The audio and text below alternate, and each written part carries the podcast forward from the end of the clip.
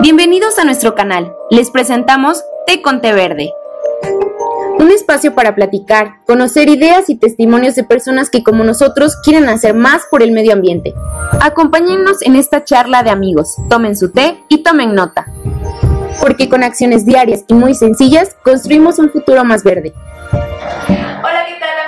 Eco 62? El día de hoy estamos inaugurando esta nuestra serie Té con Té Verde con esta primera entrevista en la Ciudad de México. Eh, yo soy Daina Mejía, soy Business Manager de PDI Energy y también soy colaboradora de Eco 62. Y el día de hoy les vengo a presentar a nuestra invitada especial. Estamos con Mayra Herrera, quien tiene una formación académica en el área de la salud. Ya nos comentará un poquito más acerca de su, de su trayectoria profesional y, y académica. Pero nada, Mayra, ¿cómo estás el día de hoy? Que gusto saludarte y tenerte aquí con nosotros. Gracias a ti, es un gusto para mí estar hoy con ustedes platicando. Eh, y bueno, pues entremos en, en materia, si gustas. Así es, bueno, tenemos el día de hoy un tecito de lavanda que fue el que Mayra eh, eligió para nosotras. Entonces vamos a ir eh, sirviendo las tacitas para que podamos ir entrando un poquito en, en ambiente, Mayra. Y pues nada, si quieres, mientras cuéntanos un poquito acerca de ti, eh, cuál fue tu formación profesional, eh, a qué te dedicas en este momento, no lo sé. Cuéntanos un poquito más de ti, queremos conocer. Claro, con gusto. Eh, bueno, yo soy nutrióloga por formación, eh, egresada de la Universidad Autónoma Metropolitana, orgullosamente. Eh, y hace muchos años en realidad que tengo mi práctica clínica en paralelo con eh, eh, la investigación clínica, que es básicamente mi, mi ejercicio profesional actual. Mi negocio alternativo está en, en el rubro inmobiliario, aunque es en donde también tengo una interacción importante con el tema de energías limpias. Ok, de acuerdo. Y cuéntanos, ¿qué, qué hace una nutrióloga? Más bien, ¿cuál es la postura? Justo ahorita que tenemos este, este boom, se me viene a la mente, tenemos este boom de productos orgánicos y toda la gente de repente compra eh, la avena sin gluten, ¿no? Que está como muy de moda todo ese boom de productos orgánicos. ¿Qué nos puede decir una nutrióloga que obviamente tiene pues ya esta experiencia en el área de la salud? ¿Qué tan buenos son estos productos para nosotros? Porque recordemos que la sustentabilidad no solamente es eh, sobre el impacto al medio ambiente, sino también eh, tiene que ver con el impacto de, de, de este tipo de productos a nuestro organismo. Entonces, ¿qué nos puedes decir? ¿Qué nos puede decir una nutrióloga eh, respecto a este tipo de productos que ahorita, o sea, como te decía, es, un poquito el boom? Eh, ¿Son buenos? ¿Son nocivos? ¿Qué tanto impacto tienen en el ambiente? ¿Si son accesibles para todos? ¿Qué, qué nos puedes comentar tú respecto a este tema? Claro, eh, yo creo que el beneficio a la salud del uso y consumo de alimentos orgánicos es innegable. Eh, afortunadamente, gracias a este boom reciente, todos los pacientes tienen, uno, el interés de conocer cuáles serían los potenciales beneficios del consumo de alimentos orgánicos. Claro. Muchos de ellos se acercan en la consulta privada para saber cómo usarlos en su alimentación diaria y cómo integrarlos a su, a su plan de alimentación regular. Y tres, eh, me gusta tanto este boom porque ha acercado al público en general a interesarse en temas que impactan de manera positiva eh, nuestra salud, particularmente nuestra población mexicana, donde tenemos un problema serio de sobrepeso, de obesidad, eh, niños con diabetes, adultos, población adulta con, eh, con diabetes mellitus y problemas también de presión arterial alta.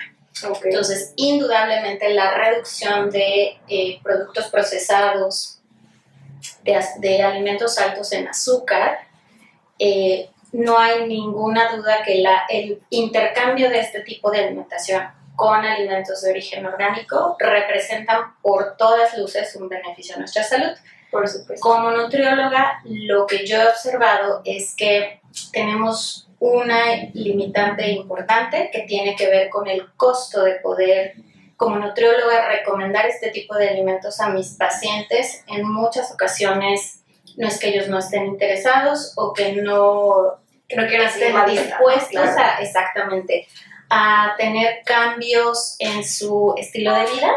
Es que simple y sencillamente tiene una relación directa con el costo de los alimentos orgánicos comparado con eh, los alimentos que encontramos de manera muy fácil en supermercados, en el mercado, en los tianguis, que es una fuente de muchos de nuestros pacientes, para comprar eh, la despensa de sus casas día a día. Entonces, me encanta la idea, por supuesto que como nutrióloga siempre estaré a favor de eh, promover planes de alimentación que mejoren la salud de mis pacientes, Por supuesto. pero no puedo ignorar esta realidad que impacta a muchos de nuestros pacientes y hay que adaptarnos cuando no es posible para sus bolsillos. Exacto. Eh, uno de mis compromisos principales es poder ofrecerles planes de alimentación que sean accesibles a sus condiciones económicas, a sus gustos eh, y al tipo de alimentos que tienen. Exacto. Eh, me encantaría que, por supuesto, hubiera mucha más oferta de productos orgánicos, productores regionales, tenemos áreas de producción de alimentos muy cercanos a la Ciudad de México que si pudiéramos mejorar los canales y la logística de distribución de alimentos, podríamos reducir el costo eh, aumentando la oferta, acercando a los consumidores finales con los productores, porque hoy, bueno, tenemos muy identificados ciertos canales de distribución de productos orgánicos, eh, pero indudablemente siempre va a venir de la mano con un tema de costo alto. Exacto. Y la gente seguramente se preguntará, ¿qué hace una nutrióloga hablándonos de sustentabilidad, Mayra? O sea, ¿qué, interés o qué, papel tiene una nutrióloga en el tema de sustentabilidad? ¿Qué nos puedes decir de eso?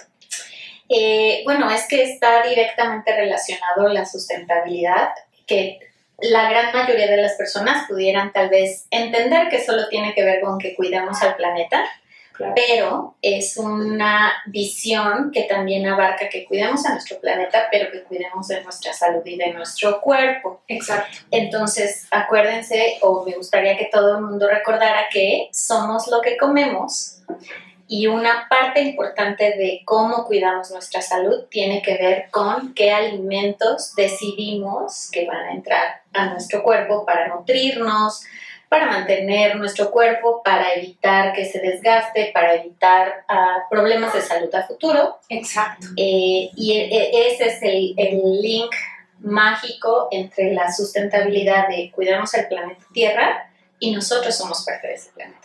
Exacto, y, menciona, menciona Mayra, bueno, mencionas algo muy importante. Eh, creo que en este momento, en, este, en, estas, en, esto, en esta década, en esta última década, se ha soltado mucho el boom de productos orgánicos, de productos eh, sin gluten. De repente todo el mundo ya dice que no consume gluten y por ahí yo sabía, corrígeme si estoy mal, que es muy pequeño el porcentaje de, de, de, de la población que realmente no, no es tolerante al gluten, ¿no? Entonces, todo este, este tipo, este bombardeo de información que de repente hasta en los mismos TikToks vemos que esto sí es saludable y esto no, y esto este, que viene fabricado de quién sabe dónde, y o sea, todo este boom de información, ¿qué nos puedes decir tú al respecto? O sea, este tipo de productos, ¿qué tan buenos son para la salud? ¿Qué, tan, qué, tan, qué tanto tienen un plus conforme a, pues sí, a otro, a otro tipo de productos en el mercado que no son orgánicos, por ejemplo? ¿Qué diferencia hay? Si son, evidentemente, si son más saludables o no lo son, o simplemente nos están haciendo gastar más dinero, también es válido. ¿Qué nos puedes decir tú al respecto? Bien, este, tocas varios puntos importantes que es importante, eh, que me encantaría que el resto de todos los que nos ven hoy eh, pudiéramos como identificar. Claro. Y el primero es, en efecto, hay una moda que pareciera que nos saturamos de contenido y nos saturamos de información de eh, qué puede ser saludable y qué no, porque desafortunadamente no todas las personas que tienen un espacio en redes sociales, Los en medios y demás, tienen una formación eh, en el área de la salud, es decir, que te- sean nutriólogos, que sean médicos y, y por lo tanto tengan la autoridad académica para poder hablar de ciertos temas. Exacto. Esto, sin lugar a dudas, es un factor que contribuye a que muchos de los temas relacionados con la nutrición y la salud se malinterpreten. Sí, claro. Y un muy buen ejemplo que nos das es eh, la intolerancia al gluten, que en efecto es una condición clínica que muy pocos pacientes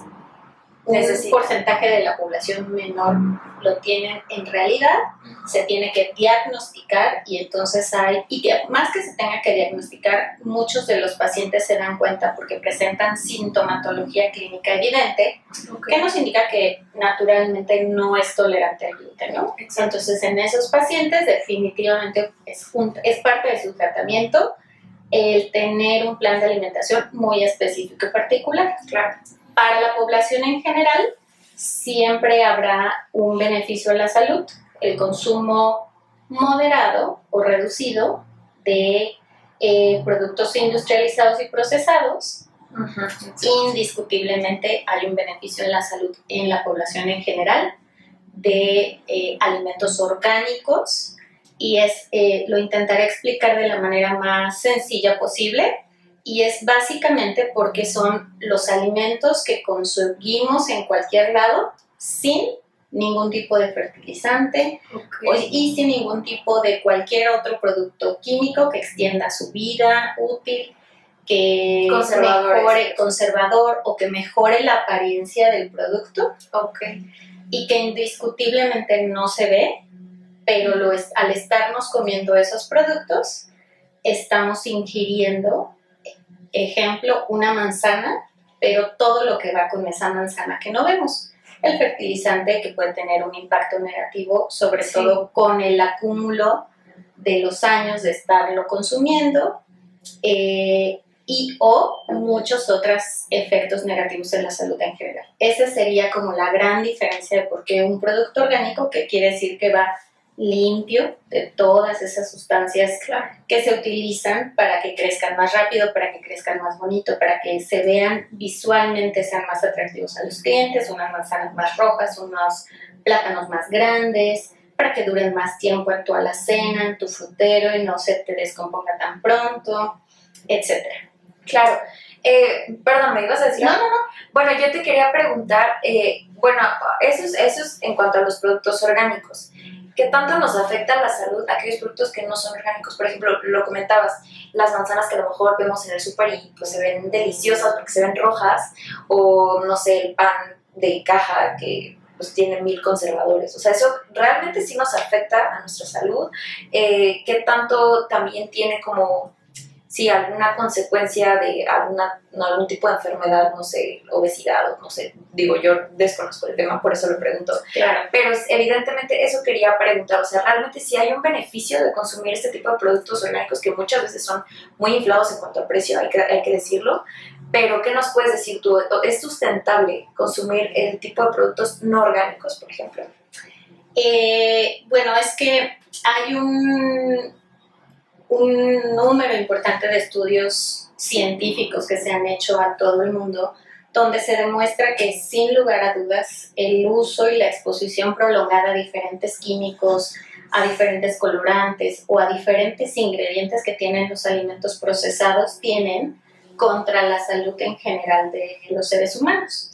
Muchas de las patologías que tienen un mayor impacto hoy en las poblaciones, por ejemplo, nuestra población mexicana la obesidad y la diabetes mellitus, que son dos de nuestros grandes problemas de salud pública en nuestro país, tiene que ver con muchos de los ingredientes que consumimos. Hay, es un mundo de ingredientes adicionales o, fertilizantes que utilizamos en los productos que comemos regularmente. Sí, sin lugar a duda. Eh, en general, mi recomendación es absolutamente sí. En la medida que podamos consumir alimentos naturales y cuando es posible orgánicos, sin lugar a dudas habrá un beneficio en nuestra salud. Ok. ¿Y qué opinas en cuanto a lo que comentábamos hace, hace unos momentos, ¿no? De qué, qué tanto es para nosotros o para todos los sectores de la, de la población, perdón, pues el poder adquisitivo en los diferentes sectores obviamente va variando. Y este tipo de productos, hay que decirlo, muchas veces se sale del presupuesto de esta gente. ¿Qué, ¿Cuál sería tu propuesta o que, pues sí, realmente sí, ¿qué propondrías para poder fomentar, pues sí, ese tipo de, el consumo de este tipo de productos para, y que obviamente que sean un poco más al alcance de todos en ese sentido? Claro, sí, esa es, esa es la parte B de la promoción de una dieta con alimentos orgánicos. eh, el, costo, el costo de los mismos no es accesible para la mayoría de la población. Tiene que ver, uno, es definitivamente que el costo para producirlos también es más alto. Claro. Eso también tiene que impacta directamente el costo final al, al consumidor eh, pero sí creo que todavía tenemos un camino importante por recorrer, al menos en México, que tenemos un país que geográficamente es muy bondadoso y produce una variedad de frutas, verduras, hortalizas y semillas importante y generoso. Y tal vez sí, ah, yo creo, estoy convencida que hay un área que podemos todavía mejorar mucho, que es mejorar los caminos y la logística para acercar a productores eh, de productos orgánicos con los consumidores finales. Exacto. Hoy tenemos tal vez cadenas muy especializadas, centros comerciales muy particulares donde sabemos que podemos encontrar productos orgánicos, pero al ir agregando más em, elementos a esta cadena de distribución, pues obviamente los costos finales siempre se van a ir para arriba. Entonces, eh, como nutrióloga creo que sí no en todos los casos de, nuestros, de los pacientes que se acercan a nosotros para recomendaciones y para hacer un cambio de vida en su estilo de vida, no en todos ellos lo podemos recomendar porque está fuera del alcance. Eso sí es, Exacto. es una de las grandes desventajas. Y fíjate que es muy interesante porque sin irnos tan lejos, o sea, yo tengo amigos que, por ejemplo, van al nutriólogo y que realmente no se preocupan como tanto por este rollo de la sustentabilidad, pero es como fui con el nutriólogo porque quiero aumentar masa muscular en el gimnasio, ¿no? Ya sabes. y, y, normalmente es como, bueno, pero es que me pusieron salmón y pues no me alcanza para el salmón, ¿no? O sea, obviamente hay que ir adecuándolo y eso yo creo que también sería tarea del gobierno, como ir pues implementando este tipo de, de estrategias o de, de medidas para que podamos tener o que este tipo de productos sean más accesibles para todo el mundo. O sea, para, no, bueno, no para todo el mundo, pero tal vez un poco más... Que sea más eh, accesible en exacto, general. para sí, todos totalmente. Creo que tenemos muchos, muchos eh, actores que podríamos contribuir a que haya mayor acercamiento de la población en general a los productos orgánicos, sin lugar a duda. Claro. Em, también es una labor importante para nosotras como todo el gremio de nutriólogos en el país de trabajar, y esa es una de nuestras grandes eh, responsabilidades, poder ofrecer a nuestros pacientes dietas adecuadas a su bolsillo, a sus gustos y a sus preferencias. Exacto. Eh, y que bueno, mucha de la teoría, por supuesto, la adquirimos en las universidades en donde estudiamos y que vamos afinando eh, esta realidad a la que tenemos que aterrizar nuestros planes de alimentación eh, en cuanto vamos acercándonos a, la- a nuestros pacientes. Y vamos conociendo cuáles son sus capacidades reales, cuáles son sus gustos reales. Muchos de ellos lo pueden hacer sin problema, muchos de ellos sí definitivamente no, pero también vuelvo a tocar el tema que tenemos un país que ofrece una variedad de productos tan accesibles y tan saludables que muy probablemente no para todos sea accesible un salmón, pero tenemos proteínas de alto valor biológico bien accesibles a través de las leguminosas como los frijoles, que es aparte un alimento que nuestra población comemos cultura, todos los días. Claro, en nuestras casas encontramos seguramente siempre unos frijolitos, la, la combinación con una tortilla y nos da una muy buena proteína. Entonces hay opciones, por supuesto hay opciones, y mientras mayor acceso a la información podamos darle a los pacientes, absolutamente pues podemos aumentar las posibilidades de que la gran mayoría pueda tomar decisiones más saludables cuando tengan que comer. Exacto, y es, es un factor muy importante esto de la sustentabilidad también, porque como lo comentabas al principio, no nada más se trata de el medio ambiente y tirar la basura en su lugar y recicla y reduce lo clásico que sabemos, ¿no? También tiene que ver con qué, con qué es lo que metemos a nuestro cuerpo.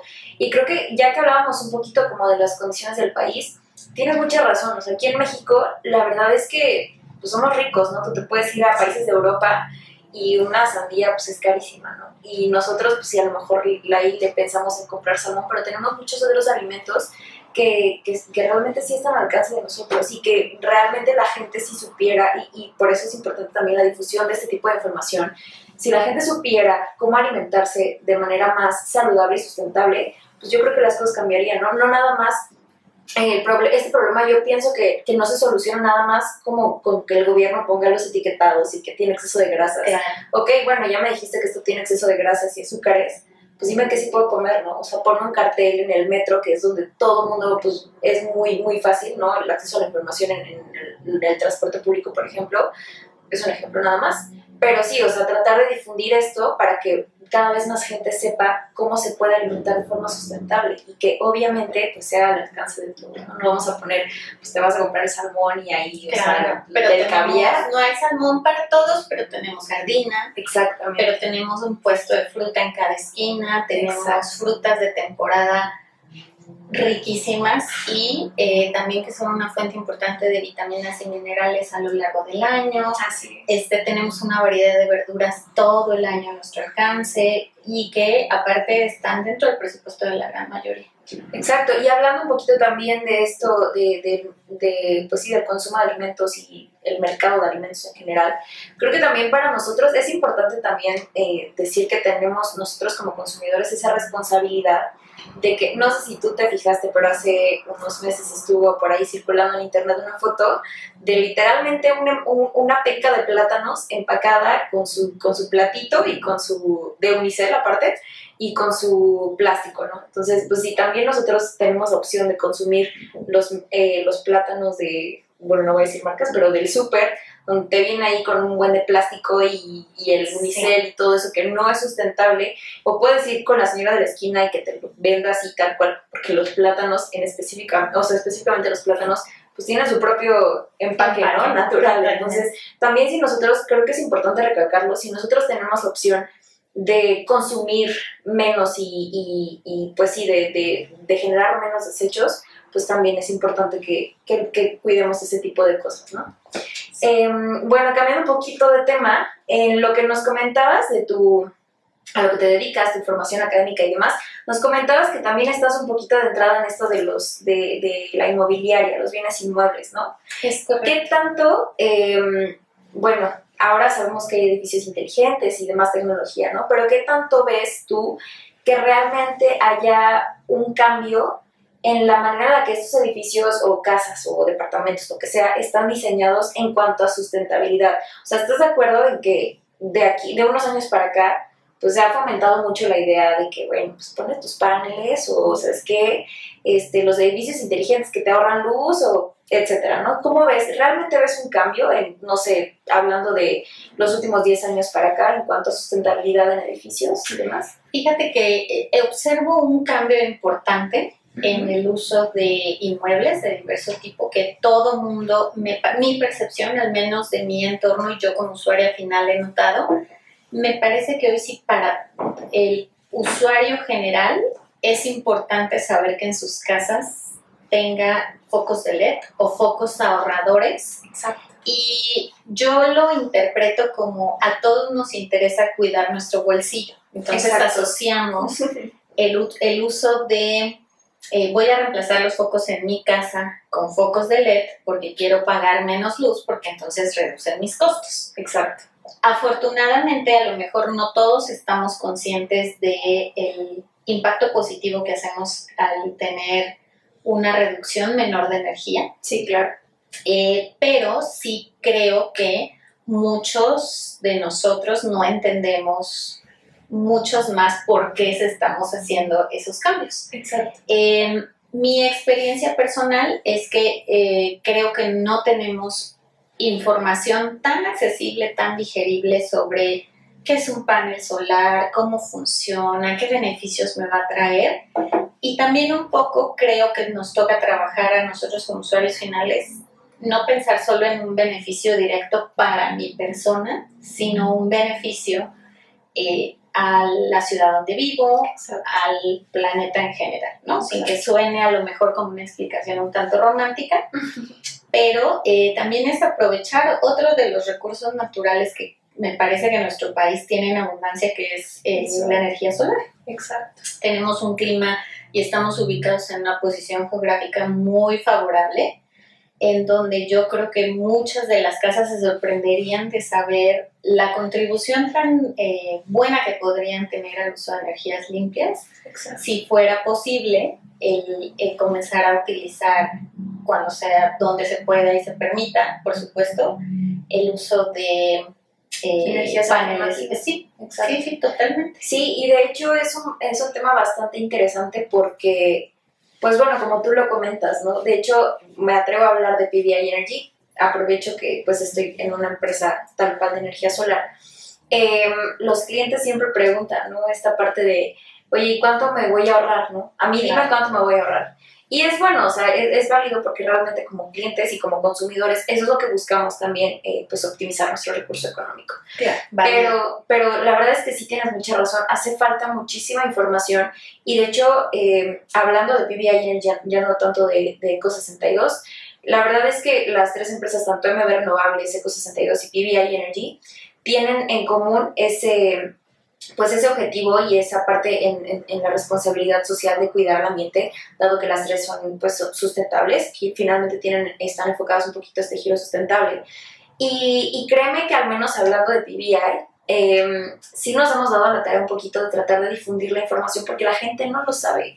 Y si hablamos, eh, yo te puedo preguntar a ti, por ejemplo, o a cualquier persona, no, no toda la gente te sabe decir cuáles son los beneficios reales de instalar paneles solares. Por ejemplo, eh, aquí en la Ciudad de México, o sea, puedo decir que hay bastantes beneficios fiscales, impuestos sobre nóminas, hay reducción en impuestos sobre nóminas, hay reducción en impuestos sobre la renta, y, o sea, hay un sinfín, la verdad hay un sinfín de beneficios, pero la gente no lo sabe. Entonces, ¿cómo, cómo, cómo intentamos que la gente, eh, cómo, cómo intentamos nosotros promover el uso de energías alternativas, hablando específicamente de los paneles solares, si la gente no lo sabe.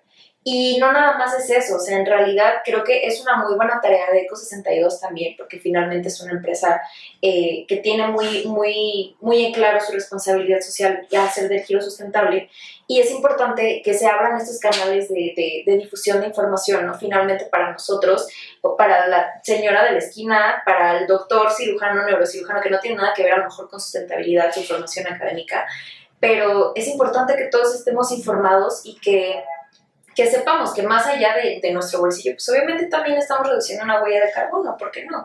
Y, y como lo dices, ¿no? Por ejemplo, esto, este boom de los focos LED también es algo que sí eh, me he dado cuenta que mucha gente, o sea, a, comparación de otro tipo de cosas, la gente lo tiene muy presente y cada vez es más las, las personas que se suman a, a usar este, focos LED y demás. Y está increíble, o sea, al, al final por lo que sea, por egoístas o por codos, ¿no? Que nos duele el codo pagar el recibo de la luz.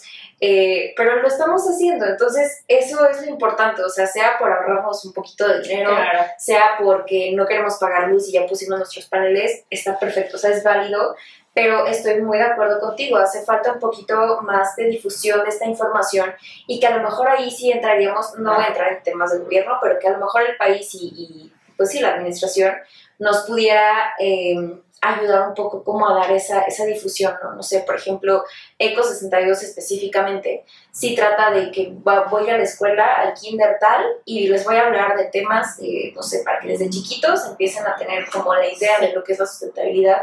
Y también, bueno, no sé si tú tengas hijos, pero las personas que tienen hijos, pues empezar también a... a, una formación. Exacto, o sea, a, dar este, este, esta educación a, a los niños desde chiquitos, de que bueno, si ya se te cayó tu basura, pues bueno, vas y la recoges, ¿no? Es algo hasta cierto punto cultural, pero pues sí, la verdad sí estoy muy, muy de acuerdo contigo y, y qué bueno que, como dices, ¿no? O sea, al menos hace 10 años yo supongo que no era tanta la gente que decía, oye, quiero cambiar mis focos, ¿no? Y ahora sí. Entonces, eso es hasta cierto punto creo que es un plus para nosotros y, y, que vamos evolucionando, ¿no? Finalmente, en ese sentido sustentable. Todo suma creo que sin lugar a duda todo suma. Entendamos de fondo o no el impacto de solo hacer los cambios, el cambio de focos en casa de, por eh, focos con LED, eh, pero estamos contribuyendo. Y creo que sí, en la medida en la que podamos acercar la información a las personas que entendemos conceptos muy básicos de energía renovable comparado con ustedes que son expertos en el tema, este, siempre habrá más beneficios, ¿no? Exacto. Sí, y es muy parecido al tema de educación nutricional. Necesitamos a lo empezar a fomentarlo desde épocas muy tempranas de nuestro desarrollo para adoptarlo como medidas regulares de nuestro día a día sin que nos percatemos Exacto. que lo estamos haciendo porque ya nuestra formación Así eh, viene así. ¿no? Sí, estamos acostumbrados realmente a eso. Bueno, y la pregunta del millón, Mayra, ¿tú te consideras sustentable? Sí, me considero una firme creyente de los beneficios de la sustentabilidad. No estoy donde me gustaría. Yo, en tanto en mi ejercicio profesional como en mi actuar día a día como ciudadana, reconozco e identifico muchas áreas donde todavía puedo mejorar, sin duda, reducir el uso de mi auto, eh, cuidar mucho más el agua, poder hacer un uso más eficiente de recursos naturales que tenemos a, que tengo a mi alcance. Sé que puedo reducir muchísimo el tener tantos dispositivos electrónicos prendidos en casa mucho tiempo. Claro. Sé que tengo un camino bien grande todavía, eh, pero sí, también tengo toda la convicción de que los recursos que estén a mi alcance para poderlo cambiar, lo voy a hacer. No Claro. tengo duda al respecto. Sí, por supuesto. Y ahora, ¿cómo, cómo pasas, cómo, cómo difundes tú, cómo compartes esta información? No sé, con tu familia, probablemente con tus colaboradores en el trabajo, con tus pacientes, incluso. Exacto. eh, lo haces con, y, y, o sea, lo pregunto de verdad, o sea, o si incluso es, es válido que digas, no que sabes que me hace falta información, no sé cómo, cómo indagar más, no tengo acceso, es válido también, pero justo por eso te lo pregunto, o sea, en primera eso, ¿no? O sea, ¿cómo lo compartes con, con la gente que te rodea, ¿no? Finalmente. Y el, el, el- la otra parte es eso, o sea, ¿crees realmente que, que te hace un poco, o, ajá, ¿qué crees que te hace falta para ser más sustentable? Creo que es eso. Bien, me falta, sí, seguramente información. O sea, ahorita en la plática tú mencionabas cosas que yo no sabía y decía, ¡Hey, a mí nadie me ha contado esto, lo quiero saber. Entonces, Claro. uno, información.